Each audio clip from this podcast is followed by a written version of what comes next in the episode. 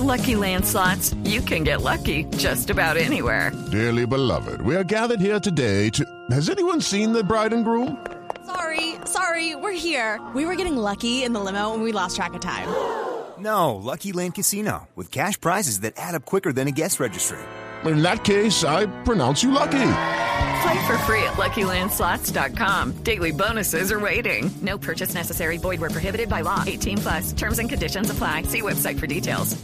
Le preguntaba a la Mona Levy sobre las mamás y el, la sobrecarga que están teniendo las mamás precisamente por que los niños no puedan ir al colegio. Y es que le tengo en línea al concejal Diego Cancino, concejal del Partido Verde en Bogotá, que dio a conocer una segunda encuesta de trabajo doméstico y empleo femenino en la ciudad, que sigue evidenciando que el trabajo doméstico y de cuidado no remunerado está en aumento por causa de la pandemia. Es decir, el trabajo para las mujeres y trabajo no remunerado. Y esto que pasa en Bogotá se podría reflejar para el resto del país. Concejal Cancino, bienvenido, gracias por estar con nosotros.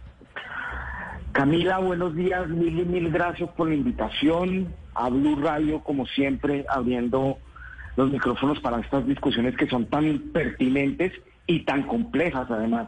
Senador eh, Yo- concejal sí. Cancino, ¿qué se encontraron ustedes eh, o qué se encontró usted en esa segunda encuesta sobre lo que ha pasado con las mujeres y su trabajo en casa durante la pandemia? Que yo creo que está perfectamente relacionado con esta queja de los niños no pudiendo eh, volver a los jardines de manera presencial.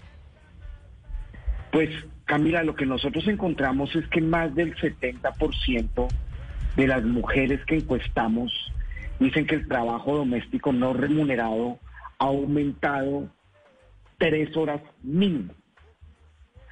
El 70% de las mujeres dicen, hacen, hacen, digamos, eh, reportan e- e- ese tipo de respuestas.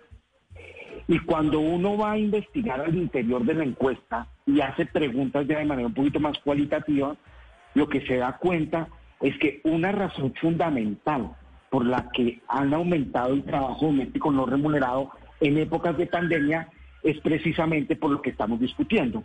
Y es que las mujeres son las que están acompañando las tareas de los niños y de las niñas. Eso lo reconocen tanto las mujeres como los hombres. Es decir, alrededor de una hora u hora y media, para hacer un cálculo, digamos, apresurado, se dedica a hacer las tareas con los niños y las niñas. Yo le voy a poner un ejemplo, Camila. Hace dos o tres semanas llamo a una amiga para que hiciéramos un live, que hicimos un live maravilloso con Matilde de los Milagros, con Catalina Por Dios, con Ángela María Robledo Gómez y con Alejandra Trujillo. Y me dice, Cancino, en este momento no me llame, no le puedo responder. ¿Por qué? Porque está haciendo el almuerzo, porque está trabajando, porque tiene que responder en su trabajo, porque tiene que arreglar la casa, pero a su vez porque entonces la niña había vuelto a la virtualidad por todos estos temas de los picos. Y estaba absolutamente desesperada. Y ella misma, un mes antes, me reconoce que claramente el cambio en términos del estado de ánimo de la niña y en términos de impacto pedagógico fue fundamental a la hora de eh, que la niña empezó a ir a, a sesionar presencialmente.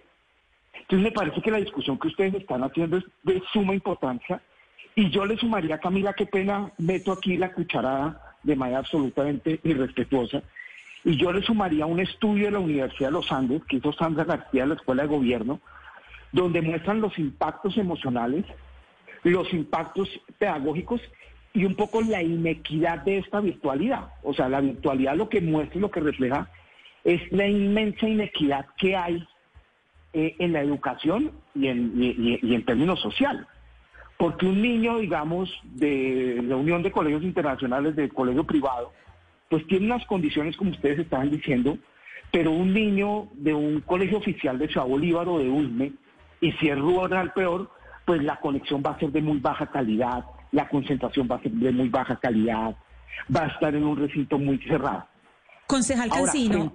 sí, eh, concejal, perdón, es que hay un, hay un asunto, a mí esa encuesta, los, pues los resultados me parecen completamente descorazonadores, es una cosa impresionante y yo creo que esto le habla mucho a los hombres porque hay un, un factor cultural que atraviesa todas las respuestas. Me permito decir algunas de ellas. El 66.8% de las mujeres consideran que su rol es cuidar el hogar y la familia. El 84.3% perdieron el empleo. El 55% cree que el rol del cuidado de los hogares es el más importante para para las mujeres porque son madres. Es decir, aquí todavía hay un pensamiento completamente patriarcal, o sea, toda la ortodoxia del patriarcado está ahí en, en la mayoría de las respuestas y estos son cambios culturales que se demoran mucho tiempo. Entonces la pregunta es, tenemos esta, esta encuesta, pero ¿qué vamos a hacer con esos resultados? O sea, ¿cómo corregir? ¿Qué, qué se puede hacer para corregir esto? Pues digamos, el resultado que tú mencionas es uno de los resultados dolorosos, pero contundentes a su vez. Y es lo que tú dices, el 77% de las mujeres además, pero también de los hombres, pero también de las mujeres, dicen que el principal rol de ellas es cuidar del hogar. Y de esa cantidad de mujeres que respondieron, la mitad dice que es por ser madre. Entonces, acá como tú dices, hay un machismo entroncado, una casi naturalización de nuestro rol. Entonces, el hombre por ser hombre tiene un destino que es ser figura pública, trabajar afuera, está hecho para eso. Y las mujeres, por ser madres o tener la capacidad de ser madres, entonces están hechas para cuidar el hogar, para quedarse en casa, para lavar la ropa, para lavar los baños. Eso es muy, muy problemático porque uno no puede tener condicionada su vida a la luz de su género o de, o de, o de su sexo. Entonces hay que fragmentar, de construir esa división sexual del trabajo. Lo que nosotros estamos diciendo es, príncipes, hombres, arremangarse.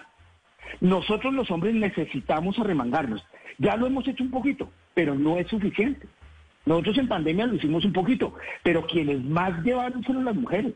Las mujeres fueron las que más quedaron sin empleo, las que más cayeron en pobreza y las que más se les incrementó el trabajo doméstico en el hogar. Luego, entonces nosotros los hombres sí tenemos que hacer un cambio de chip y arremangarnos. O sea, arremangarnos es que nos toca lavar los baños, nos toca cocinar, pero no digamos como chef de que voy a hacer la gran cocina el fin de semana, no. Desayuno, almuerzo, comida. A nosotros nos toca ver que aquí es un tema de justicia, no es que nosotros le estemos haciendo un favor a la esposa o a la compañera o a la mamá, sino que es un tema de equidad, de que es una corresponsabilidad.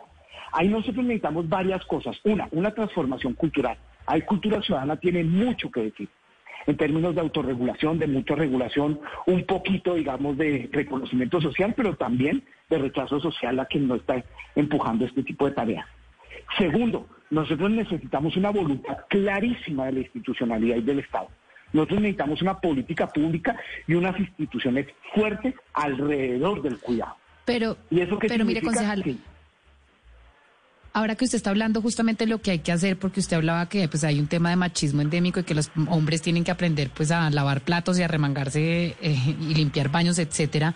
Eh, estoy de acuerdo con que esto, digamos, que tiene que hacer una una transición cultural. Sin embargo, eh, hay evidencia que dice que hasta que no se empodere a la mujer económicamente y no se haga una debida remuneración de este, de este trabajo en casa o de esta economía del cuidado, pues las mujeres en realidad no van a poder empoderarse y salirse de ese ciclo vicioso.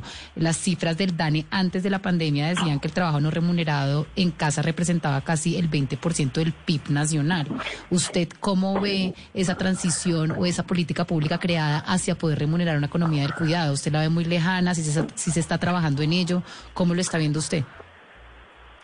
Yo creo que acá es una I. Yo creo que sí se necesita una transformación cultural, sí se necesita una institucionalidad que soporte, digamos, un sistema digital de cuidado con todas las de la ley y se necesita una transformación económica. Es decir, el empoderamiento, la autonomía de las mujeres también depende de que tengan autonomía al interior de sus actividades, porque eso, entre otras, le deja tiempo libre, le deja tiempo para trabajar y demás. Y ahí lo que se necesita son las tres R de Nancy Fraser. Es decir, se necesita reconocimiento del aspecto cultural, se necesita redistribución, que es lo que tú estás diciendo, y se necesita también eh, reducción de tiempo.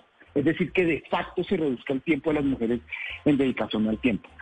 Ahí el dato que tú das es impresionante. La encuesta nacional de uso del tiempo lo que muestra es que pone el 21 puntos del PIB, lo ponen las mujeres a este país. Ningún sector, ningún sector, a todos y a todas las oyentes de Blue Radio les quiero decir, ningún sector de Colombia le pone lo que le ponen las mujeres en economía al cuidado a este país. Ni el sector minero, ni el sector financiero, ni el sector de servicios públicos. Es el sector que tiene mayor peso en el PIB. Luego, entonces, si nosotros tenemos exenciones a la minería como las tenemos de ese calibre, y la minería no le pone al tipo como lo ponen las mujeres, porque nosotros no empezamos a pensar, por ejemplo, en exenciones de algún tipo hacia las mujeres cuidadoras. Porque nosotros no empezamos a buscar que ese ingreso básico universal o esa renta básica universal empiece a estar focalizado en las mujeres cuidadoras, es decir, en la mayor cantidad de mujeres. Porque nosotros no empezamos a pensar que todo ese dinero que en muchos casos dedicamos al sector financiero o al sector minero, pues no se lo dedicamos a las mujeres que son las que sostienen. Es que el sector minero o el sector financiero o el sector agrícola o el paro que hicimos ayer puede durar cuatro días y este país sobrevive. Entra en crisis, pero sobrevive. Pero las mujeres hacen paro dos días frente a las tareas del cuidado y este país colapsa. Luego, entonces lo que nosotros necesitamos acá fundamentalmente, y esa pregunta es muy, muy importante, es voluntad política del gobierno nacional y de los gobiernos distritales. Es decir, que se tome una decisión, que se tome una audacia en las decisiones de política pública. Y eso significa asumir el enfoque de género a fondo. Asumir que quienes están llevando más en esta pandemia y en esta sociedad son las mujeres, en términos de empleo, en términos de pobreza, en términos del uso del tiempo y en términos de carga doméstica no remunerada. Pues concejal Cancino, muchas gracias por poner esto sobre la mesa, por poner estas encuestas sobre el trabajo doméstico y el empleo femenino sobre la mesa para evidenciar la realidad de que las mujeres son las que han llevado la peor parte. Las mujeres y los jóvenes han, han llevado la peor parte en medio de esta pandemia. Mil gracias y feliz resto de día para usted. Camila, mil y mil gracias y a Blue Radio también agradecerle de nuevo por abrir los micrófonos. It is Ryan here, and I have a question for you. What do you do when you win? Like, are you a fist pumper? A woohooer, a hand clapper, a high fiver. I kind of like the high five, but if you want to hone in on those winning moves, check out Chumba Casino. At ChumbaCasino.com, choose from hundreds of social casino style games for your chance to redeem serious cash prizes. There are new game releases weekly, plus free daily bonuses. So don't wait. Start having the most fun ever at ChumbaCasino.com. No purchase necessary. BGW. Void were prohibited by law. See terms and conditions. 18 plus.